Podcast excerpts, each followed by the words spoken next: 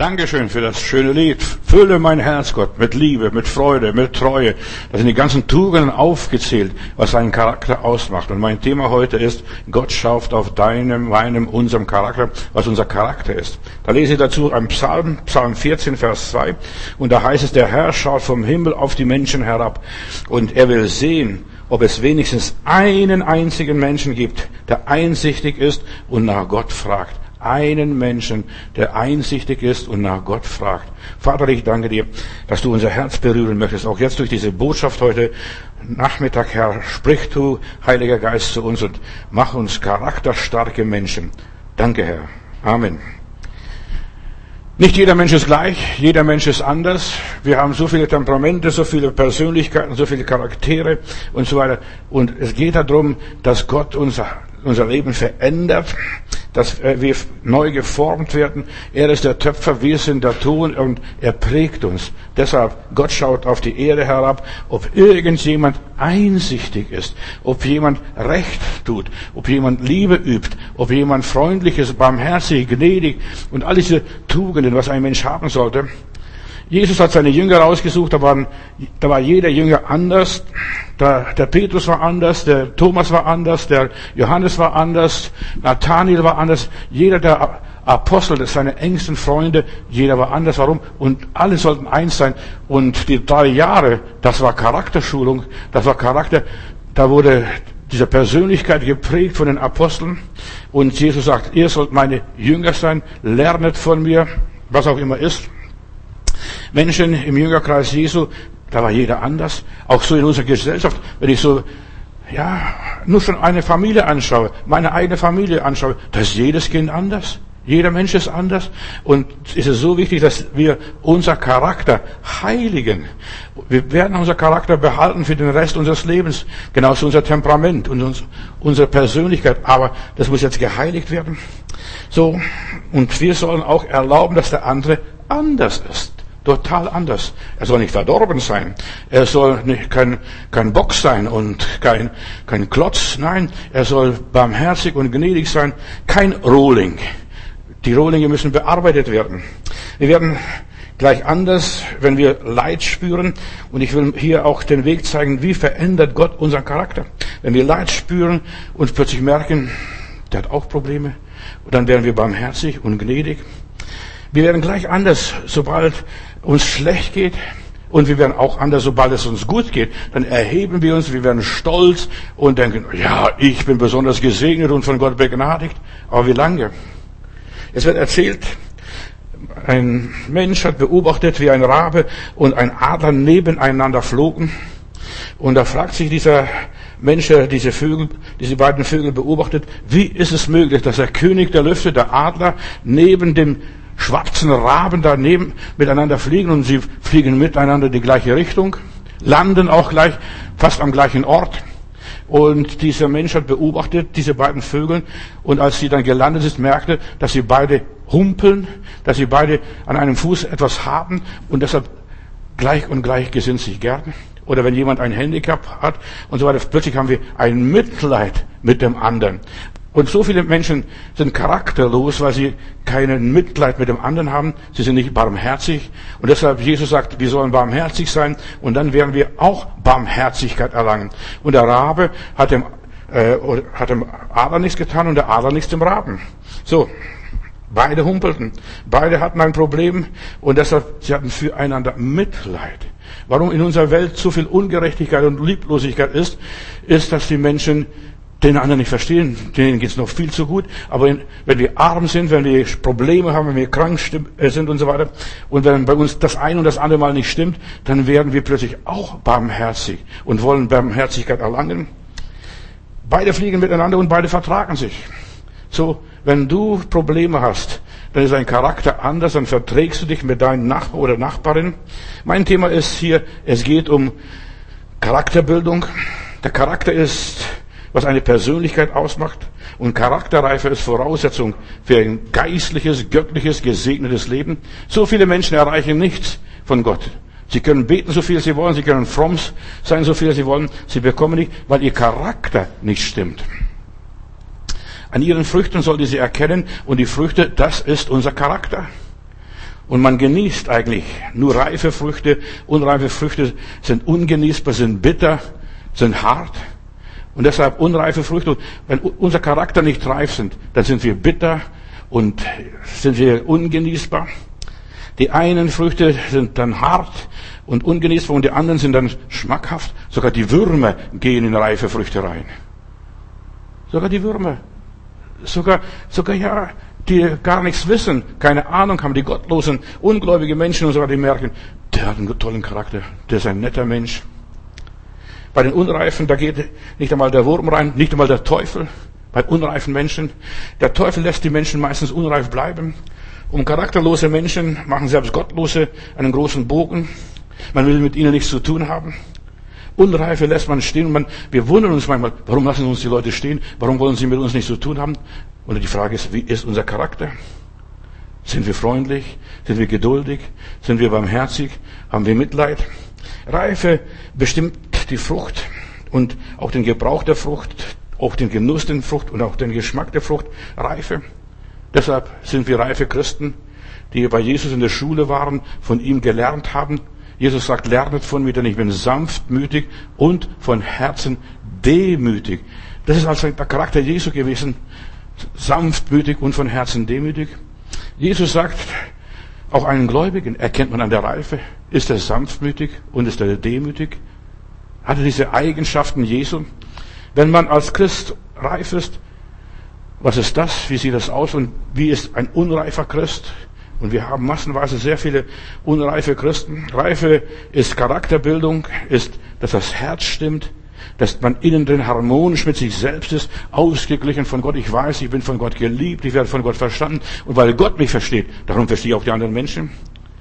Ausgeglichenheit ist ein Charakterzug. Ich werde hier eine ganze Menge Charakterzüge äh, zitieren und auflisten, was mir groß geworden ist.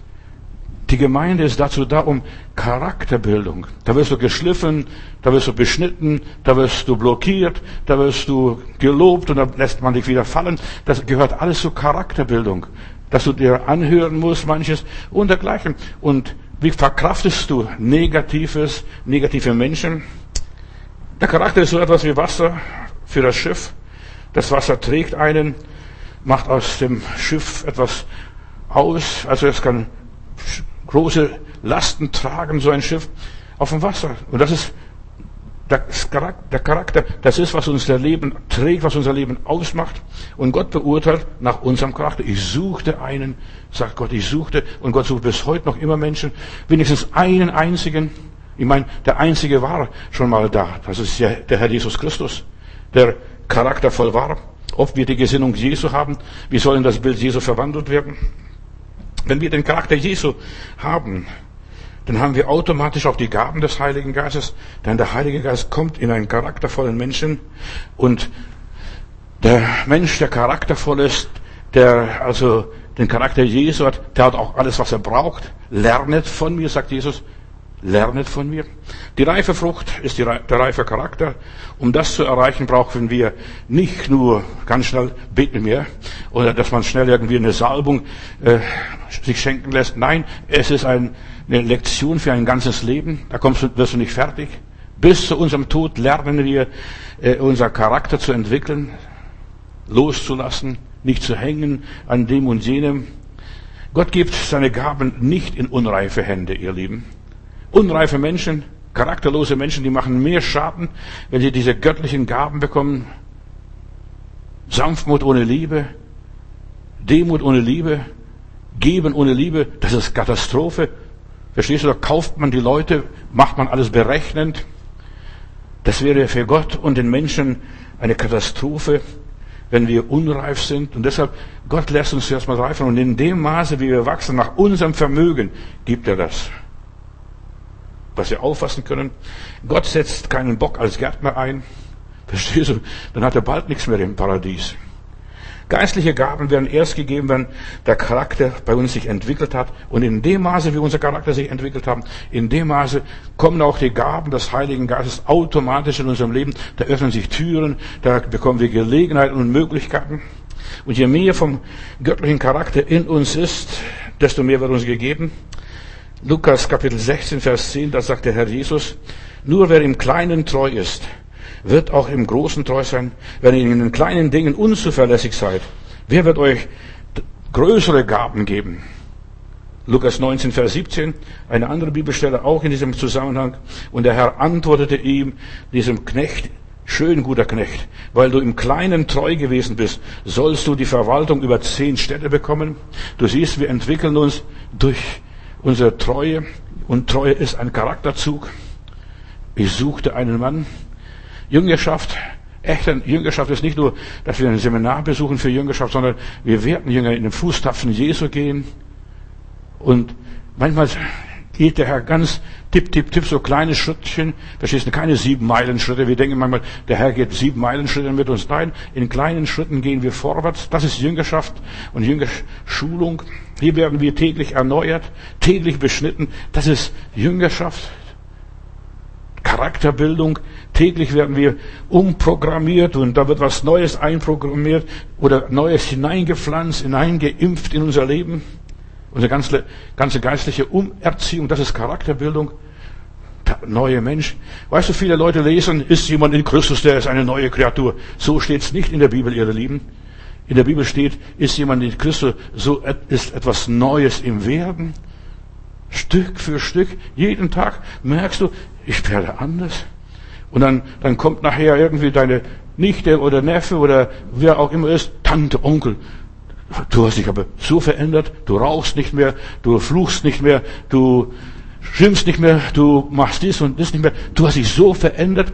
Eigentlich, man merkt unsere Veränderung erst nach Monaten, Wochen.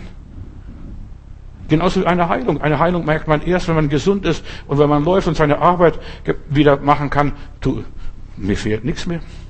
Und so ist Charakterbildung. Gott formt unser Charakter unser Leben lang. Nicht nur ab und zu mal und gelegentlich, dass da, da ein bisschen feilt und dort ein bisschen was wegnimmt und dort ein bisschen schleift. Das braucht so viel Zeit. Das ist eine Lebensaufgabe, bis ein Mensch nach dem Herzen Gottes ist, was es auch immer ist. Was zeichnet einen Menschen nach dem Herzen Gottes aus? Du wirst vielleicht erstaunt sein.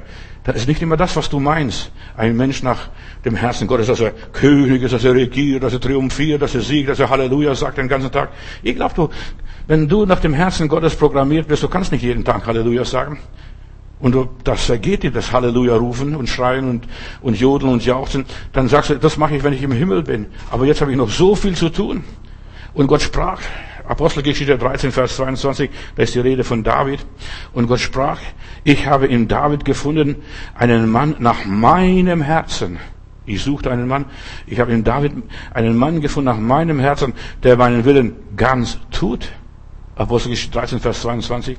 Da bekennt sich Gott zu, zu David. Aber für mich persönlich, wenn ich die Geschichte Davids lese, das war ein Schlitzohr. Das war ein Ehebrecher, das war ein Mörder.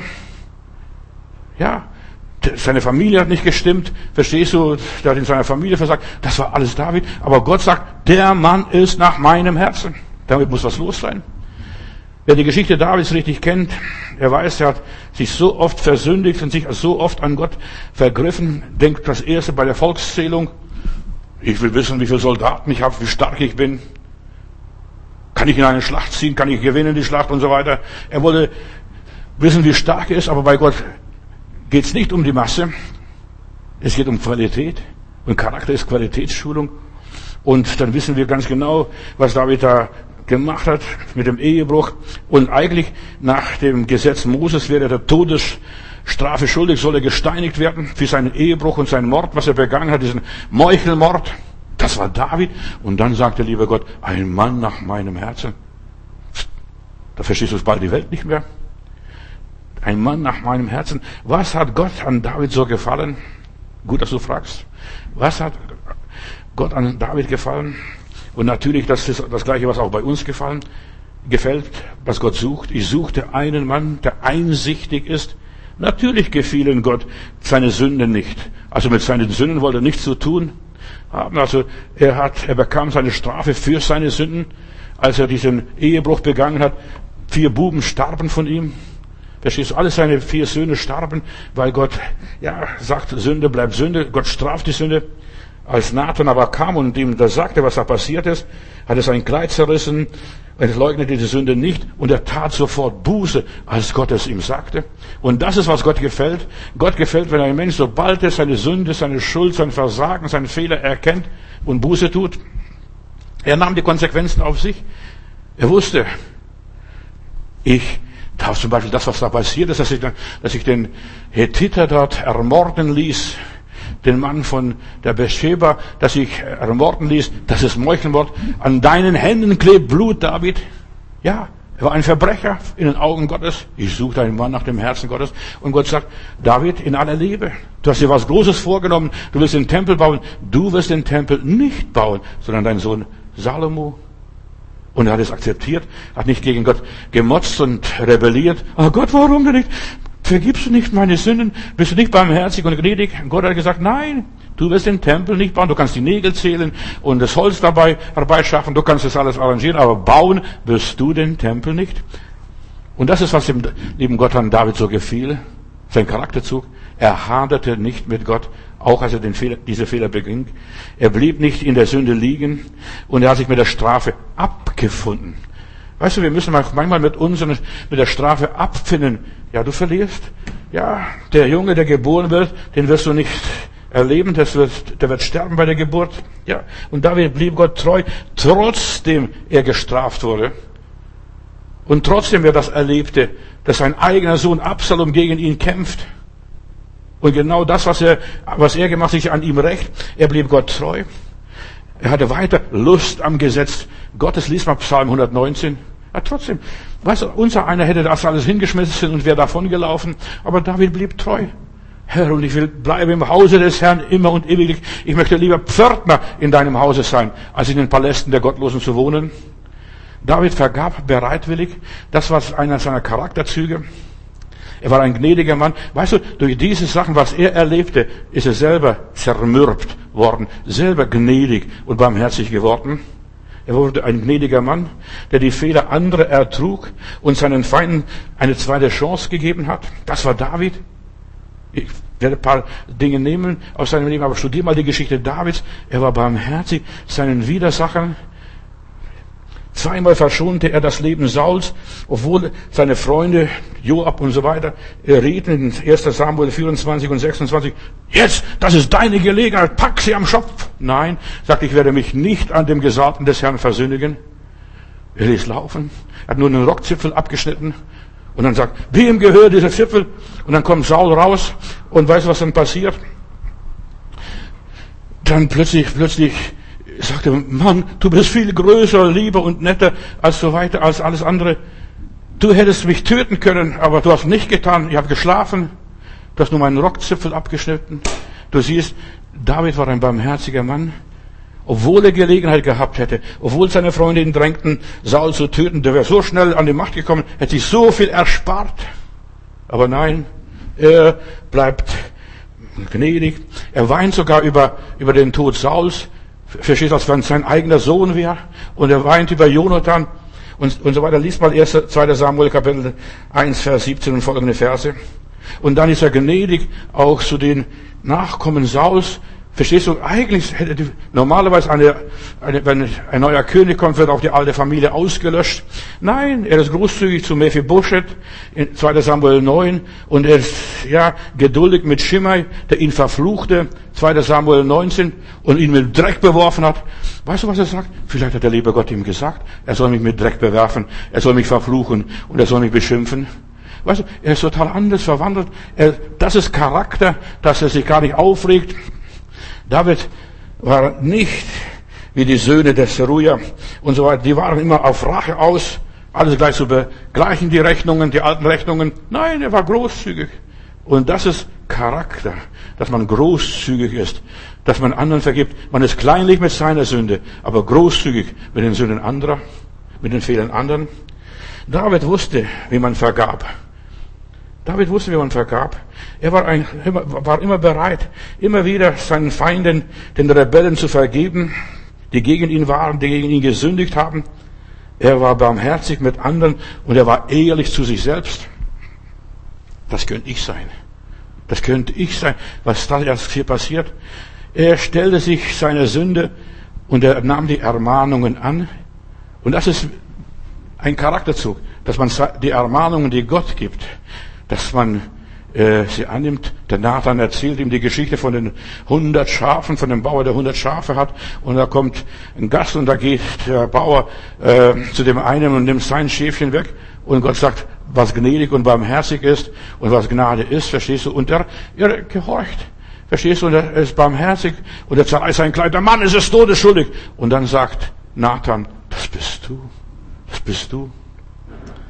Er war barmherzig mit anderen, ehrlich zu sich selbst. 2. Samuel 14 lese ich, er hörte die Warnungen dieser Frau von Dekur äh, und, und so weiter und was über den Absalom, diesen Auf, Aufstand, was mit dem Absalom war und dergleichen. Und Joab hat gesagt, ich will mich an ihm rächen und Joab und, und David sagt, tu nichts meinem Sohn Absalom, obwohl er ihn von Thron stürzen will. Du musst vorstellen, wie David zumute war. Er muss fliehen. Barfuß flieht er über, über, von Jerusalem weg. Und Joab tadelt ihn dafür Flug. Und du bist barmherzig mit deinem Sohn. Du bist großzügig mit ihm. David beschuldigt ihn nie andere für seine Fehler. Das war sein Charakterzug. Ein Mann nach dem Herzen Gottes. Nicht die anderen sind schuld. Ich bin schuld. Ich bin schuld. Und weißt du, das ist das Schwerste, was ein Mensch in seinem Leben je sagen kann. Ich bin schuld. 2. Samuel 24, Vers 10. Ich habe sehr gesündigt mit dem, was ich getan habe. Ich habe sehr gesündigt. Das ist David. David wusste, wie man vergibt und er wusste, wie man Buße tut. Ich habe sehr gesündigt. Er beschuldigte niemals andere über seine Fehler. Ja, die sind schuld. Die haben mir das Bein gelegt. Die haben nicht gestreut. Und ich bin gestolpert und bin gefallen. Die haben nicht aufgeräumt. Und ich bin hier jetzt reingeraten. Er war demütig genug, um Korrektur anzunehmen und sich entsprechend zu verändern. Weißt du, manche Menschen, die hören Korrekturen, protestieren gleich dagegen. Er hat zuerst mal eine Nacht drüber geschlafen und drüber nachgedacht. Ja, das könnte es sein. König David war ein Mann nach dem Herzen Gottes. Warum? Weil er die Sünde hasste.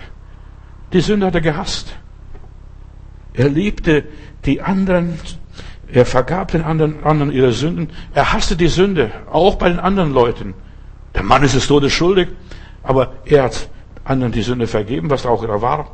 Er trauert um seinen Widersacher, seinen Sohn Absalom. Da weint, ich wäre lieber gestorben. Junge, warum musstest du sterben? Verstehst? Mein Widersacher, mein, der Mann, der mir widersteht, mein eigenes Fleisch und Blut, vergibt es er großzügig. Auffallend ist, dass die Könige Israels und Judas im Buche der Könige nicht an ihren politischen und militärischen und wirtschaftlichen Erfolgen gemessen werden oder beurteilt, sondern ausschließlich, wie sie zum, zum Herrn stehen, dem einzig wahren Gott, ob sie Götzen haben. Und er tat die Höhe nicht ab und er tat die Höhe nicht ab und immer wieder, er tat die Höhe nicht ab. Sie dienten immer den Götzen. Und das ist, was in den Augen Gottes zählt. Damals wie heute. Gott schaut, wie ist unser Charakter? Dienen wir absolut nur Gott oder suchen wir immer nur die Höhepunkte, nur Segnungen, nur ja, Erfolg, nur Siege? In der Bibel haben wir eine andere Frau, die auch nach dem Herzen Gottes war. Das war die Elisabeth, die Mutter von Johannes den Täufer. Sie war eine Frau nach dem Herzen Gottes und nicht nur sie allein, sondern auch ihr Mann Zacharias, Lukas 1, Vers 5. Sie waren gerecht und fromm vor Gott. Sie lebte in allen Geboten und Satzungen und sie waren untadelig. Untadelig. Das ist Charakter, dass wir uns nicht durchgehen lassen, dass wir aufpassen. Und sie war untadelig. Und dann ist noch ein Problem. Sie war hochbetragt, aber sie war unfruchtbar. Sie hat geistlich nichts zustande gebracht. Also sie hat kein Kind empfangen, wie auch immer. Diese Leute hatten eine enge Beziehung zu Gott, waren charaktervolle Menschen, aber nichts präsentieren können. Sie war unfruchtbar. Weißt du, sie war treu, sie war gottesfürchtig, sie war gerecht, sie war fromm vom Herrn, sie hat die Satzungen Gottes gehalten, sie war untadelig, aber ohne Erfolg. Aber das ist nicht, was bei Gott zählt. Ob du Erfolg hast, ob du irgendwas zustande bringst für den lieben Gott, ob du ja, was, was gestaltest. Aber sie waren charaktervolle Menschen. Sie wussten, was es gehört, was Anstand ist. Das ist charaktervoll sein, was es gehört. Jüngerschaft ist Charakterbildung. Lernt von mir, hat der Herr gesagt. Charakter kann man nicht beim Kaufhof oder im Kaufland kaufen. Charakter muss man sich erkämpfen, erarbeiten. Charakter bekommt man nur durch Reife, kann man nur entwickeln durch Prüfungen und Tests. Ein Mensch, der durch viele Prüfungen gegangen ist, der ist ein charaktervoller Mensch, der viel, ja, erlebt hat, Demütigung erlebt hat, Erhöhung erlebt hat und wieder in eine Pfanne gehauen, ja, der das alles ausgehalten hat, der sich bewährt hat. Da reift der Charakter standfest. Ich bleib hier, wenn, selbst wenn so viele Teufel in der Stadt sind wie Ziegel auf dem Dach. Ja, Charakter kann nur reifen durch Lebenskämpfe, dass man sich durchsetzt, dass man sich behauptet. Charakter erreicht man nicht in einem einzigen Augenblick. Bekehrung, das erreichst du in einem einzigen Augenblick.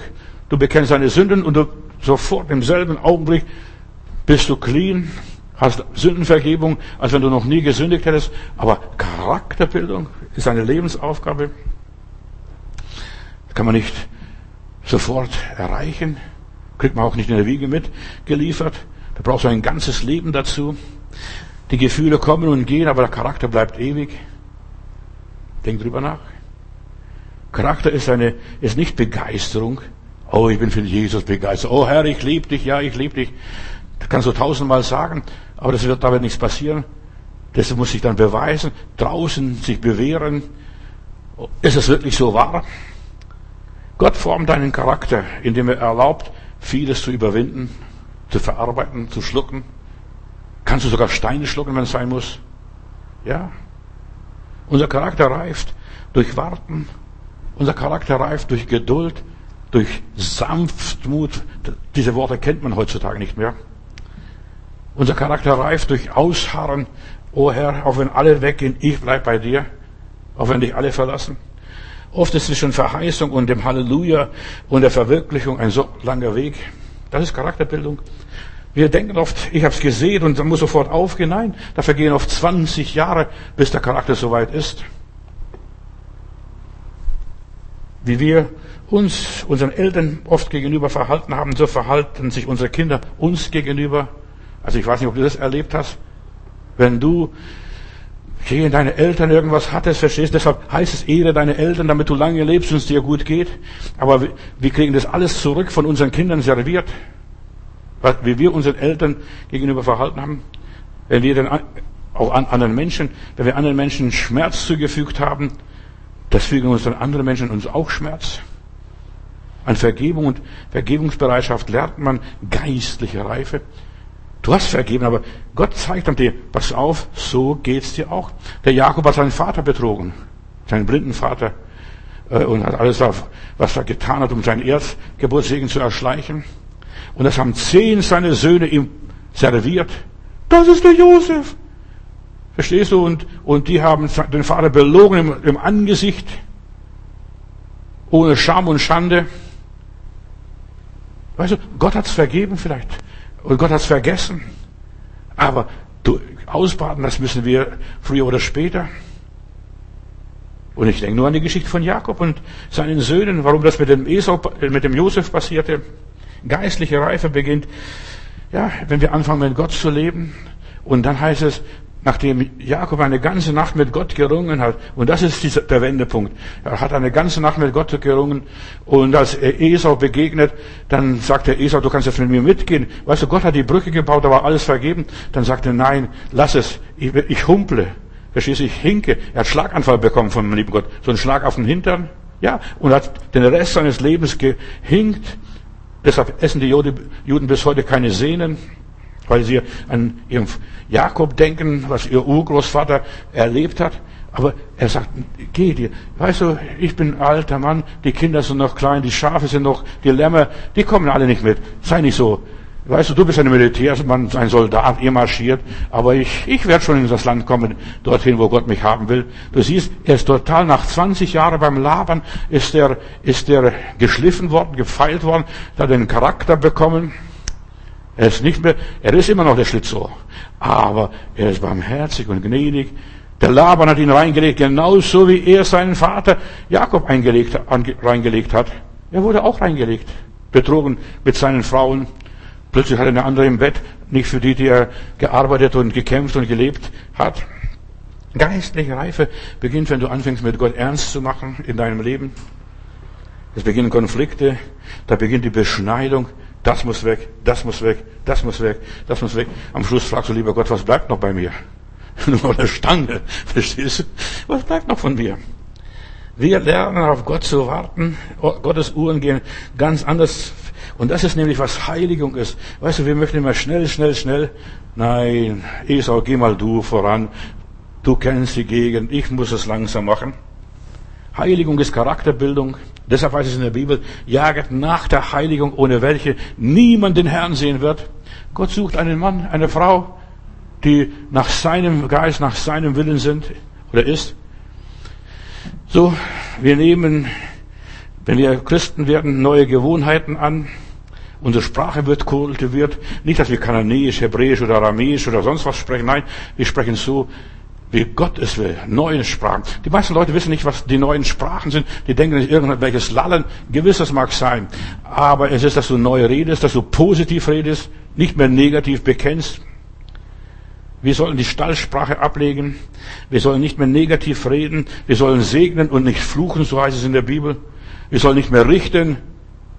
Wir sollten wissen, wenn wir auf irgendjemanden mit dem Finger zeigen, drei Finger zeigen auf mich zurück und ein Finger zeigt zu Gott. Der Daumen, und der Daumen ist so wichtig, du glaubst gar nicht, wie wichtig der Daumen ist. Oder in einem Daumen könntest du gar nicht leben. Daumen ist so wie die Pinzette. Ja.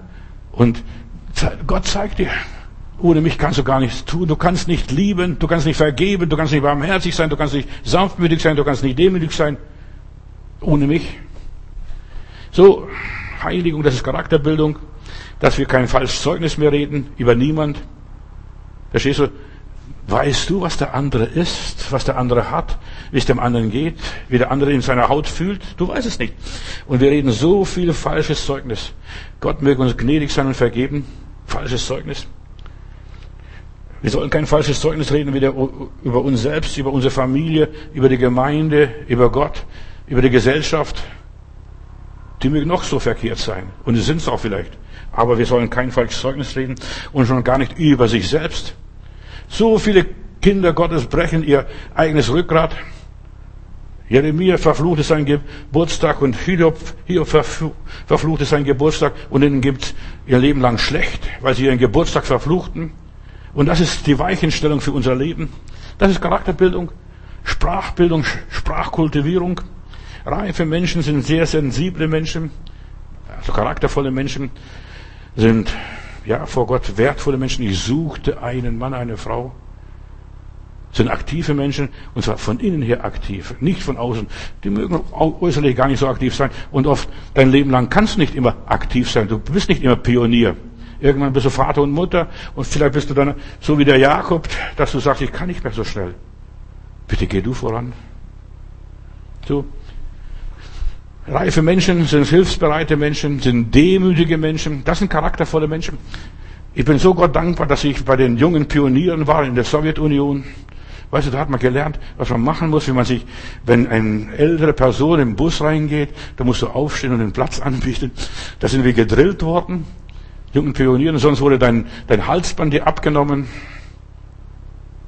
Ich bin Gott dankbar für diese Erziehung. Wir können über Kommunismus schimpfen, so viel wir wollen, über diese Pioniere, auch in der DDR, die haben auch sowas ähnliches gehabt. Aber hat man gelernt, wenn du siehst, jemand Älteres trägt ein, eine schwere Tasche, hilf ihm, hilfsbereit sein. Ich könnte euch Lieder sagen. Ich war, ich war eine kurze Zeit Gruppenleiter bei den Pionieren. Ich weiß, was das bedeutet, in aller Liebe. Ich bin dankbar Gott, dass ich da geschult worden bin. Das, was meine Eltern vielleicht nicht beigebracht haben, das habe ich dort bei den jungen Pionieren gelernt. Wir sollen vorbildlich sein. Und so viele Leute heutzutage, die sind in keine Pfadfinderschaft oder sonst was, wo sie lernen können. Wir haben ja auch im christlichen Sektor hier in Deutschland Royal Rangers und dergleichen, äh, wo man so was ähnliches wie Pioniere auf christlicher Basis lernen kann und sein kann. Aber die meisten Leute wissen es nicht und haben es nicht gelernt. Reife Menschen können Enttäuschungen verarbeiten. Charaktervolle Menschen, sie können Enttäuschungen verarbeiten. Was machst du? Aus deinen Enttäuschungen? Überleg einmal, reife Menschen, die sind stille, halten Mund, die sagen nichts, sie schlucken lieber in sich, die bewegen es hin und her. Was machst du aus deinen Verletzungen? Charaktervolle Menschen wissen, ihre Verletzungen zu verarbeiten. Da verstecken sie sich lieber, ziehen sich zurück. Was machst du aus deinen Tiefs, aus deinen Fehlern, aus deinen Kämpfen, aus deinen Krankheiten? Ja, dagegen kämpfen, sich impfen lassen. Ja, jetzt hier sind Leute geimpft worden in Berlin, Hohenschönhausen und muss vorstellen, ein ganzes, ein ganzes äh, Senioren, nein, Krankenhaus, ein ganzes Krankenhaus. Und zehn Leute, das, die zweite Impfung haben sie gehabt. Und zehn Leute, die die zweite Impfung hatten, haben alle äh, positiv, also Corona krank, einschließlich zwei äh, Pfleger. Und es steht jetzt unter Quarantäne dieses Krankenhaus hier in Hohenschönhausen in Berlin. Das zweite Mal geimpft. Weißt du, was es ist? Das wirkt nicht. Das wirkt nicht. Was machst du aus diesen Krankheiten? Das wirkt nicht. Und die Leute diskutieren jetzt im Augenblick, ja, die Wirkung ist sowieso ein Fragezeichen. Was machst du aus deinem Mangel, aus deinen Angriffen, aus deinen Misserfolgen? Weißt du, ein charaktervoller Mensch, der sagt, ich nehme das, ich akzeptiere das, ist okay. Und ich, ja, ich lasse mich veredeln, verbessern, ich lasse mich qualifizieren. Ja, ich werde menschlicher. In dem Moment, wo du ein charaktervoller Mensch bist, bist du ein menschlicher Mensch. So wie Gott es haben wollte. Aber wir sind so weit entfernt von dieser Qualifikation, von dieser Reife. In der Bibel müssen wir gute Haushalter Christi sein. Und das macht ein Haushalter, der haushaltet mit den Gaben, mit den Möglichkeiten, was er hat. Reife, geistliche Reife, hier Charakterreife ist ein Stück der Wiederherstellung. Ich bringe die Ordnung Gottes in mein Leben und ich habe ein ungeschriebenes Gesetz in meinem Herzen. Ich weiß von den jungen Pionieren, das ist so und so. Das, so macht man das, so benimmt sich. Selbst wenn ich, bin neulich mit, mit, der, mit dem Bus gefahren und im Bus waren mehrere Leute, obwohl ich älter bin, bin doch für diese ältere Dame aufgestanden und gesagt, bitte nehmen Sie Platz. Ich bin noch gut bei, zu Fuß. Ich kann stehen. Weißt du, das steckt einem im Blut drin. Wenn du das einmal gelernt hast, dann kannst du es. Wenn du einmal Radfahren gelernt hast, dann kannst du Radfahren.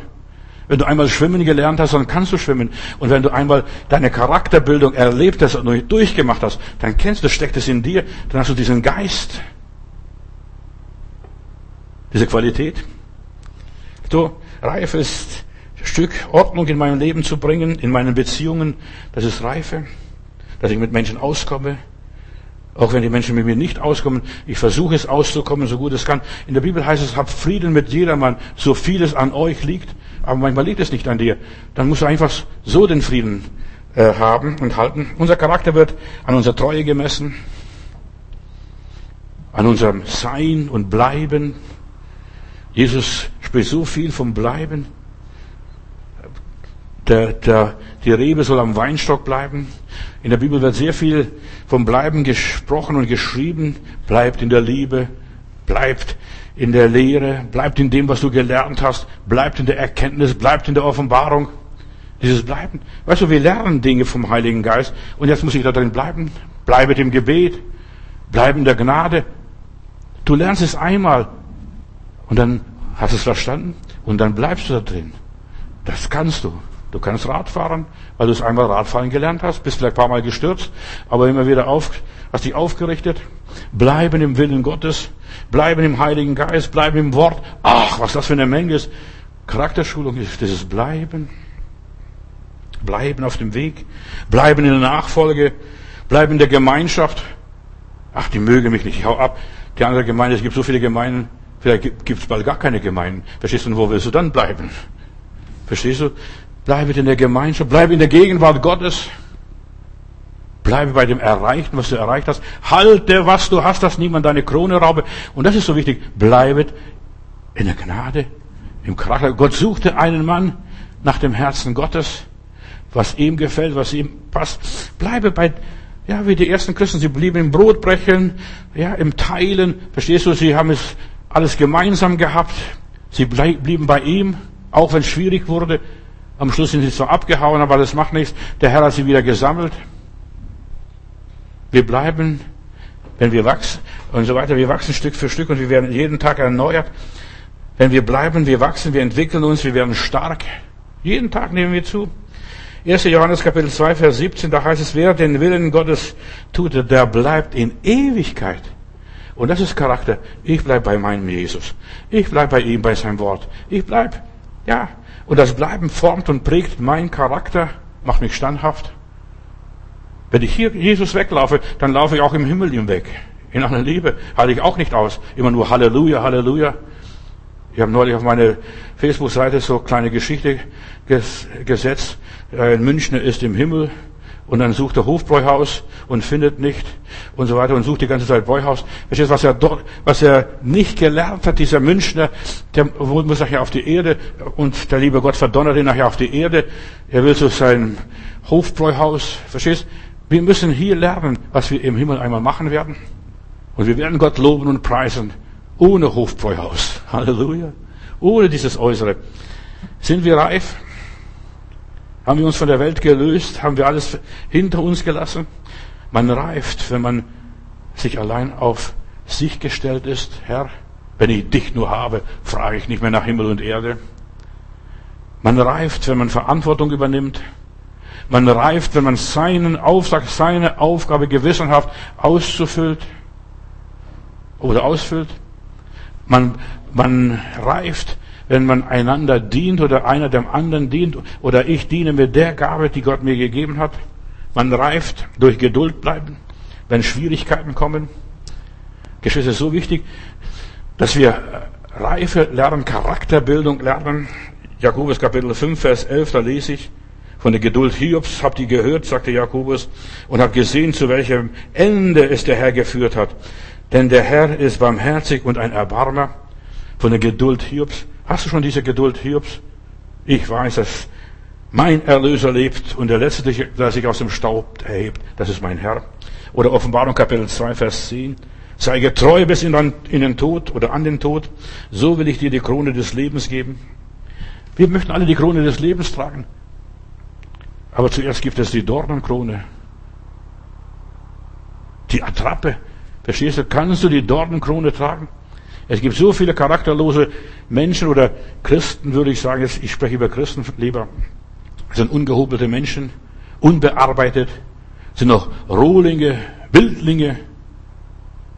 Was die Kennzeichen sind, dass sie hinterhältig sind, unehrlich sind, falsch motiviert. Sie wollen nur Segen, Segen, Segen, Segen, Segen, immer nur gesegnet werden. Aber der Herr will uns zuerst mal umschulen. Und das ist Charakterbildung, dass wir umgeschult werden. Viele Menschen sind gemein und heimtückisch. Gott kennt das Verborgene. Er sieht das Herz an. Und das ist Charakter. Wie ist ein Herz? Aus dem Herzen kommt alles raus. Manche Menschen lächeln, sind so, Entschuldigung, scheiß freundlich im Gesicht einem gegenüber, gibt Smiling, das kann man lernen. Aber im Äußeren verflucht er dich, verdammt dich, würde dich am liebsten in den Boden stampfen. Ja, weil sie, ja, sie wollen von dir ganz was anderes. Sie sind nur höflich zu dir, weil sie von dir was haben möchten, berechnen sind und sie irgendwelchen Nutzen von dir versprechen. Wenn du, wenn ich nett zu dem bin, dann kann ich sozial aufsteigen. Der Gläubige dient ausschließlich seinem Herrn und nicht den Menschen. Und das ist Charakter. Man entwickelt ganz andere Umgangsformen. Und zwar zu allen Menschen. Zu allen Menschen. Wir sind hier zum Lob und Verherrlichung Gottes, ihr Lieben. Das ist Charakterbildung. Zum Lob und zur Verherrlichung Gottes. Dass der Heilige Geist uns solche Gefäße macht zur Ehre Gottes, zum Lob Gottes. Wir sind hier zur Verherrlichung Gottes. Menschen sollen unsere guten Werke sehen und Gott im Himmel preisen. Nicht nur unsere guten Worte hören, sondern unsere guten Werke sehen. Was ist das? Der gute Charakter. Und der gute Charakter ist ein Teil meines Gottesdienstes. Begebet eure Leiber als lebendige Opfer Gott zum Wohlgeruch. Weißt du, oh, das riecht hier. Was ist das? Verstehst du? Nicht nur, dass du was riechst, sondern da ist was. Das ist eine andere Atmosphäre. Ein charaktervoller Mensch, der verbreitet ein Parfüm, das hier auf Erden gar nicht gibt. Die Frage ist, wie behandelst du die Mitmenschen, deine Mitmenschen, deine Brüder, deine Schwestern. Viele behandeln nur die Reichen, weil sie von dem Reichen, weil sie sich was versprechen, so ein paar Brosamen, ein paar Körnlein.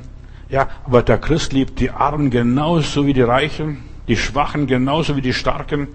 den Straßenfeger genauso wie den Geschäftsmann im Seidenanzug. Und das ist Charakter, verstehst du, dass wir alle Menschen gleich lieben. Nicht nur die lieben Heilandsleute. So viele Christen lieben nur ihre, ihre Gleichgesinnten. Ich kann nur die Brüder lieben, die mir sympathisch sind, hat mir einer gesagt. Ich war schockiert in der Gemeinde, wo ich war. Ich war ganz junger Christ. Was, der Bruder kann nur die lieben, die ihm sympathisch sind? Aber Jesus sagt, ich soll auch die Unsympathischen lieben. Sogar meine Feinde, meine Widersacher. Ja. Und man sieht die Reife, wie man Kranke behandelt, ich kenne hier in Berlin eine Gemeinde, die möchte nur nette, schöne Mädchen vorne haben im Gottesdienst, damit sie gute Fernsehprogramme herstellen können. Da sollte kein Kranker und kein Schwacher vorne sitzen, damit sie nicht sagen, guck mal, was für Leute haben die dort in Gemeinde. Aber die Gemeinde Jesu besteht aus Witwen und Waisen, Armen und Schwachen und Kranken und Gebrechlichen. Wir sollen sogar die Schwachen tragen.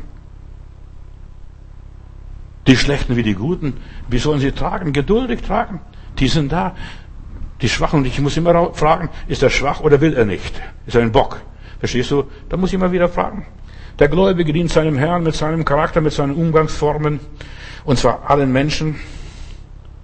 Er dient ihm. Nicht nur bestimmten Menschen, die ihm sympathisch sind. Oder wegen Geld oder wegen einer Stellung. Oder für irgendwelche Vorteile. Alle Menschen sind vor Gott gleichwertig. Sie sind allzumal Sünder und Mangel des Ruhmes, was sie bei Gott haben sollten. Und deshalb, ich bin auch ein Sünder. Wir sind alle Sünder. Wir sind alles Begnadigte. Für uns ist Jesus gestorben für alle Welt. Nicht nur für die Gläubigen, die Jesus angenommen, Jesus angenommen haben. Jesus starb für alle Menschen. Gott gab so sehr die, so die Welt geliebt, dass er für alle Welt gestorben ist. Nun nicht nur mit, für Menschen mit gutem Charakter, edlem Charakter. Nein. Wir müssen lernen, und das ist Charakterbildung, die komplizierten zu lieben, auch die unkomplizierten. Weißt du, wir lieben am liebsten, am liebsten die Menschen, die, die unkompliziert sind, die so nett sind, die tolle Umgangsformen haben, die einen grüßen, die einen Geschenke mitbringen. Aber wir sollen auch die lieben, die uns keine Geschenke mitbringen. Weißt du, was die Bibel sagt, was Charakterbildung ist? Einer trage des anderen Last. Und dann werdet ihr die Gebote Christi erfüllen. Wir sollen daran bedacht sein, dass wir das Leben anderer Menschen erleichtern. Das Leben ist so schwer, furchtbar, katastrophal, verstehst du, was manche Menschen durchmachen müssen. Wir sollen den Menschen helfen, das Leben zu ertragen.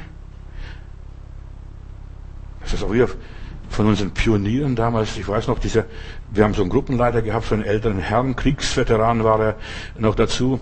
Und dann hat er immer gesagt, Jungs, und also wenn, wenn wir Mädchen und also wenn wir heiraten mal irgendwann, irgendeines Tages, dann müssen wir darauf achten, dass wir den Partner hochziehen und nicht, dass wir ihn runterziehen.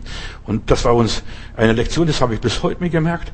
Auch als ich dann meine Frau gesucht habe und so weiter.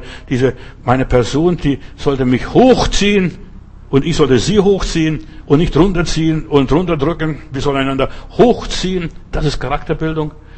Verstehst du? Hochziehen sollen wir den anderen. Wir sollen einander dienen einander ermutigen, einander aufbauen, füreinander da sein. Wir sind alle wie in einer Seilmannschaft. Wir sollen zusammenhalten wie Pech und Schwefel. Wir hängen alle am gleichen Seil. Wir alle haben das gleiche Ziel. Wir wollen alle in den Himmel kommen. Ob jetzt die Moslems sind oder die Christen sind oder die Buddhisten sind, die wollen alle. Die einen wollen ins Nirvana, was weiß ich, irgendwo über die Wolken weit. Und die anderen wollen dann bei dem lieben Gott sein, verstehst? Wir haben alle letztendlich, grundendlich das gleiche Ziel. Aber es gibt nur einen Weg und das ist Jesus Christus. Aber das Ziel ist bei allen Menschen. Alle Menschen möchten gerettet werden. Wir sind auf, auf dieser Welt füreinander da. Wenn ein Rädchen versagt, wenn ein Mensch versagt, versagt ein großer Teil der Gesellschaft. Natürlich möchten wir am liebsten Einsiedler werden. Und das ist, was Christen geworden ist in den ersten Jahrhunderten. Sie sind in die Wüste gegangen, haben sich eingemauert, also sie haben Masten sich irgendwo gesetzt und so weiter, diese Einsiedler und so weiter. Aber es ist nicht gut, dass der Mensch allein ist. Wir müssen zusammen sein, damit wir einander auf die Hühneraugen treten, damit wir einander verletzen, damit wir einander dienen und nett zueinander sind und einander vergeben. Denn bei Gott ist viel Vergebung. Das glaubst du. Aber hast du die Vergebung? Gott sucht einen Menschen. Der Teufel greift dich an, wenn du allein bist. Deshalb ist nicht gut, dieses Alleinsein, wenn du keine Geschwister hast, wenn dich niemand ermutigt, Wilde Tiere versuchen in der Regel so Opfer, was sie sich aussuchen, einfach von der Herde zu isolieren, zu trennen, abzuspalten, abzusondern. Und dann hat es eine leichte, diese Beute. Wir sind hier füreinander da als Wegefährte. Der eine fällt hin, der andere richtet ihn auf. Nächstes Mal fall ich hin und richtet der andere auf. Wir sind füreinander da. Wir sind wie der Ottomotor, wie die Kolben dort. Wir gehen auf und runter. Und das ist unser Leben. Wenn wir das begriffen haben, haben wir so viel vom Christsein begriffen. Wir gehen alle in die gleiche Richtung. Wir sind zum Schutz füreinander da. Als Schild. Wir sollen uns einander ermutigen, einander beistehen, einander den Rücken stärken. Verstehst du, der eine betet und kämpft und ringt. Ich stehe dahinter. Verstehst du? Ich kann nicht viel tun, aber ich kann sagen, Herr, stärke ihn, stehe ihm bei. Behilflich sein, ihm die Steine aus dem Weg räumen, die Steine des Ärgernisses und des Anstoßes, einander behilflich sein, einander unterstützen, einander einfach aufrichten, wenn er fällt.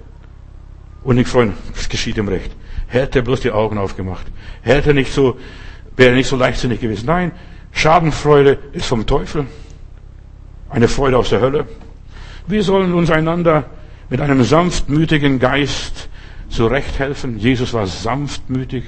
Ich suchte einen Menschen.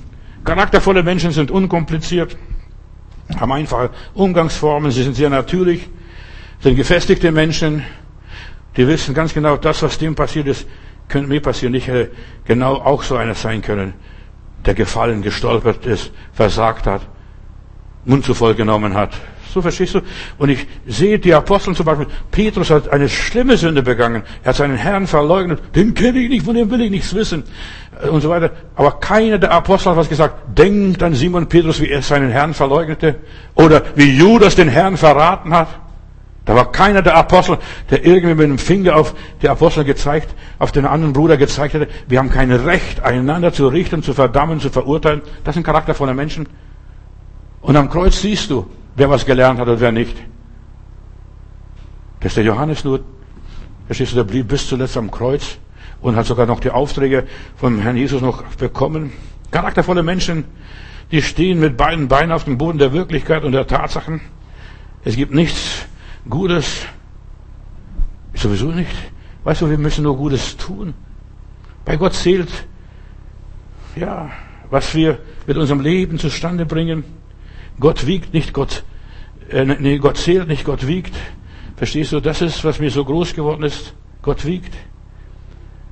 Wie ist mein Charakter? Was bringt es in die Waagschale? Kommt was da raus noch? Die Liebe Gottes, die Barmherzigkeit Gottes? Wie sieht das mit unserem Charakter? Weißt du, bekehrt bist du in fünf Minuten. Kind Gottes bist du in fünf Minuten geworden. Aber du brauchst ein Leben lang dann anschließend in dieser Heiligung zu leben, deine Charakterschulung. Ja, dass du die Segnungen des Himmels verkraftest, dass du schätzt und sagst, oh Gott, durch wie viel Not hast du mich durchgetragen? Was hast du alles aus mir gemacht? Herr, Weißt du, die besten Segnungen nützen nichts, wenn wir einen schlechten Charakter haben. Da werden wir im Himmel nicht weit kommen. Wenn wir überhaupt den Himmel erreichen, wir werden vielleicht im Vorgarten spielen dürfen. Die Treue im Kleinen. Wer ist der Größte im Himmelreich? Der, der den besten Charakter hat. Der Diener. Der, der sich nicht schämt, klein arbeiten zu machen, dass er für nichts zu schade ist. Mit dem guten Charakter gewinnen wir Menschenherzen und Gottesherzen. Mit dem guten Charakter, ja, egal wie viele gute Werke du hast, ja, ein Mensch kann verloren gehen, denn wir werden gerettet allein aus Gnade, aber dann, wenn du die Gnade erlangt und erfasst hast, dann muss der Charakter her, dann geht's ans Eingemachte, ans Innere. Wenn ein Mensch einen schlechten Charakter besitzt, Geschwister, und dann kommt er nicht weit, dann wird er am Ende versagen. Der gute Charakter wird sichtbar in der Großzügigkeit, in der Nachsicht. Nicht Nachsicht, sondern Nachsicht. Verstehst du? Wenn man sieht, ja, der macht was. Im guten Charakter siehst du, ob einer vertrauenswürdig und ehrlich ist. Und Gott beurteilt nach unserer, uns nach unserer Wesenart, nach unserem Charakter. Jesus sagt, seid vollkommen, wie euer Vater im Himmel vollkommen ist. Natürlich, wir sind alle noch nicht so weit, aber wir sind auf dem Weg dahin. Und wenn Jesus sagt, seid, dann können wir das auch. Dann schaffen wir das auch. Wir sind zur Vollkommenheit gerufen, die Tugenden zu entwickeln, was ich vorher, was mir so groß geworden ist, das Gute zu tun. Und die Tugend ist die zweite Natur, diese Neugeburt. Das ist, dass du nicht mehr der Alte bist. Die zweite Natur, die wir von Gott haben, dass wir Charakter haben. In Philippa Kapitel 4, Vers 8, da wird uns gesagt, denkt darüber nach, was wahrhaftig ist, was ehrbar ist, was gerecht ist, was rein ist, was liebenswert ist, was ein guter Ruf ist. Ja, sei ein, sei es eine Tugend, sei es ein Lob, seid immer darauf bedacht, was ist eine Tugend, was ist das Gute. Gott liebt die guten Tugenden. Ich suchte einen Menschen, die aufrichtig sind, die bescheiden sind, die fleißig sind, die gehorsam sind. Oh, da ist so viel, so viel diese preußischen Tugenden. Das ist eine ganze Menge. Gradlinigkeit, Gerechtigkeit sind jedem das Seine. Gottesfurcht, Härte gegen sich selbst. Ja, Mut, Ordnung sind, Pflichtbewusstsein, Pünktlichkeit, Redlichkeit.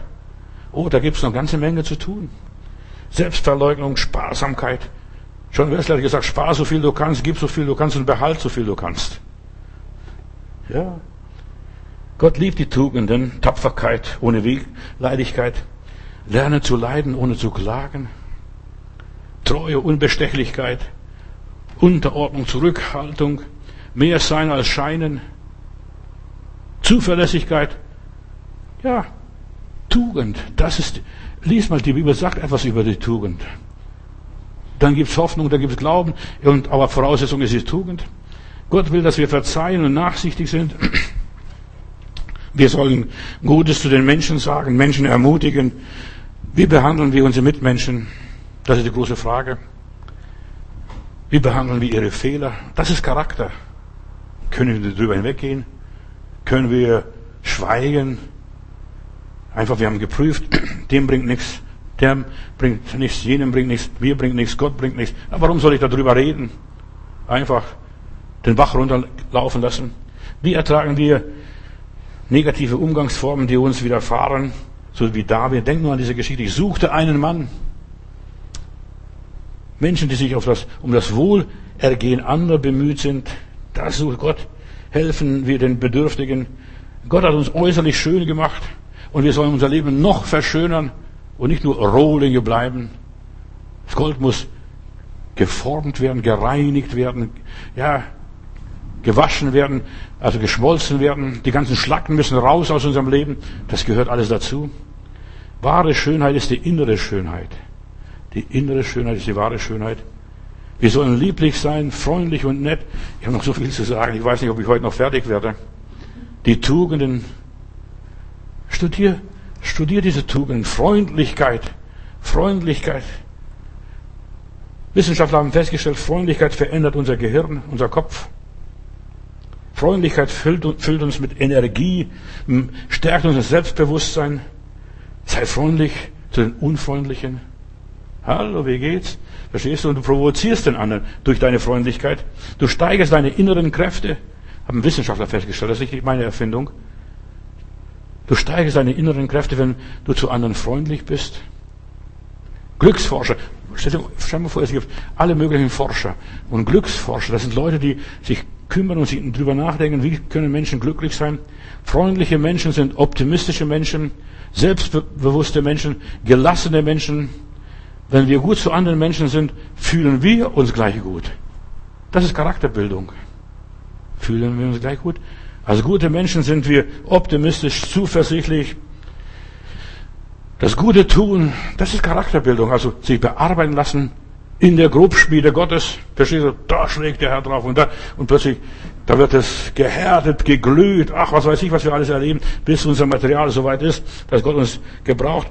Gutes tun verbessert das Selbstbild eines Menschen, lässt uns immer mehr erstrahlen. Was hat er aus diesem Michelangelo aus diesem Klotzfelsen gemacht, verstehst du, diesen jungen David. Freundlichkeit macht uns glücklich, reduziert unsere Leiden, heilt und hilft uns. Freundlich sein. Charakterbildung ist freundlich und das können wir überall. Da brauchst du keine Medizin und keine irgendwelche große Therapie oder keine große Schulung. Werde freundlich. Freundlich, freundliche Menschen werden in kurzer Zeit zufriedener, Sie werden immer positiver. Wer für andere was tut, für den tut Gott was. Gib und es wird dir gegeben. Ist ein einfaches Gesetz.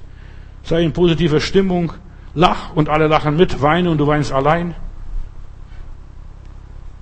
Wer für andere was tut, ja, freiwillig, nicht gezwungenerweise. Weißt, man wird gelernt in der Geschäftswelt, du sollst freundlich sein, immer die Zähne zeigen. Nicht zum Beißen, sondern dass du so keep smiling machst. Jemand schrieb, freundlich zu sein, an seinem Charakter zu arbeiten und ihn zu entwickeln, hat einen größeren und stärkenden Effekt, als viermal zum Sport zu gehen. Verstehst du, du kannst trainieren und trainieren, das bringt nicht viel, aber freundlich sein.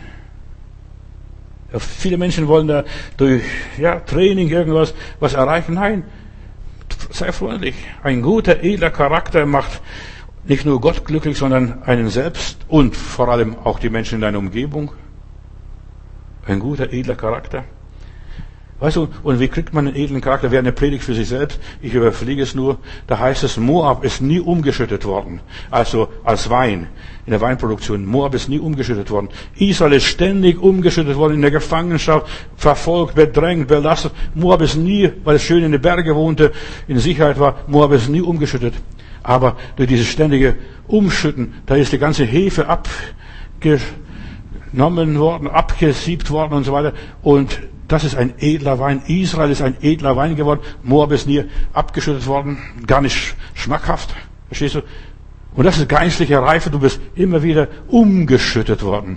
Immer die Hefe kam nach oben, wurde wieder abgeschnitten und dann wieder hat sie gesetzt und wieder umgeschüttet. Verstehst du? Nun, das ist, so entsteht ein guter Wein. Ein Thema für sich selbst. Viele würden gleich ein Organ spenden, ihr Leib verbrennen lassen und sie groß aufopfern, aber das ist nicht bei Gott.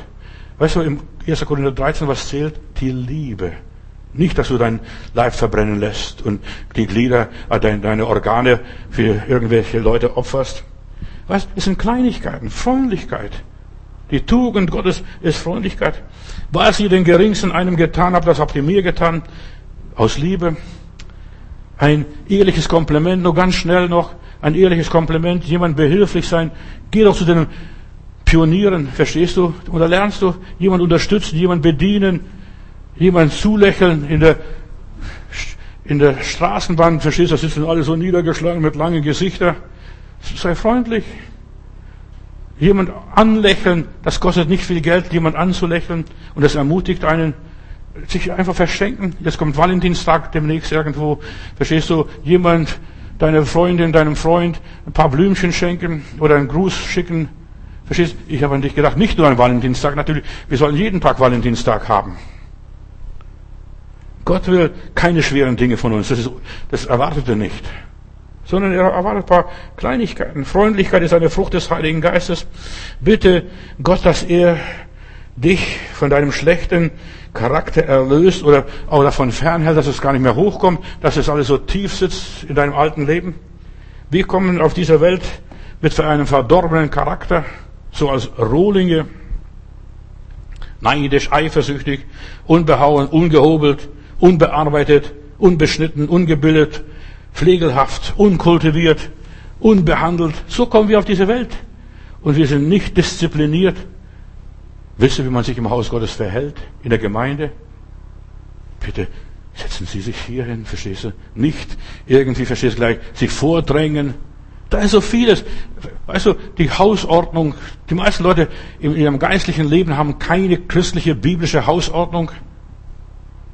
Sorge dafür, dass deine Absicht rein ist. Bei Gott zählen nur reine Motive. Lauterkeit wäre da auch etwas Wichtiges. Anständigkeit, gute Sitte. Und das ist, da heilt unser Leben, wenn wir gute Sitten haben. Dass wir niemanden verletzen. Und wer andere Menschen verletzt, der dient dem Teufel in aller Liebe wer andere Menschen verletzt. Wir sollen wissen, was die Hausordnung Gottes ist und wie man sich im Haus Gottes in der Gemeinde benimmt, in der Familie Gottes. Ein guter Charakter weiß, was zu tun ist. Ich stehe auf, der kann, der alte Mann kann nicht sitzen, verstehst du, die alte Frau. Oder die sollte sitzen, verstehst du, die kann nicht stehen so lange. Mit, nur mit einem guten Charakter kann man Gott dienen. Und jeder sollte bei, bei seiner eigenen Haustüre anfangen zu kehren. Da wird die Stadt am schnellsten sauber. Da wird am schnellsten die Welt evangelisiert. Jesus sagt, was ihr wollt, dass ihr euch die Leute tun, tut's ihnen auch. Wenn wir den anderen dienen, dienen wir Gott, kommen wir sogar Gott näher, ihr Lieben. Und Gott dient uns und wir erfüllen das Gebot der Liebe, das größte Gebot aller Gebote. Du sollst Gott lieben mit allem, was in dir ist, das ist okay. Und dann dich selbst und dann erst den Nächsten. Denn du sollst deine Nächsten lieben wie dich selbst. Und wenn du dich selbst nicht richtig liebst und kontrollierst, vergisst die ganze Nächstenliebe. Vater im Himmel, ich danke dir, dass du heute bei uns bist. Du hältst Ausschau nach Menschen mit einem guten und gesunden Geist und einem edlen Charakter. Erlöse uns von jedem Egoismus, von jedem Stolz, von jeder Selbstgerechtigkeit und jeder Scheinheiligkeit.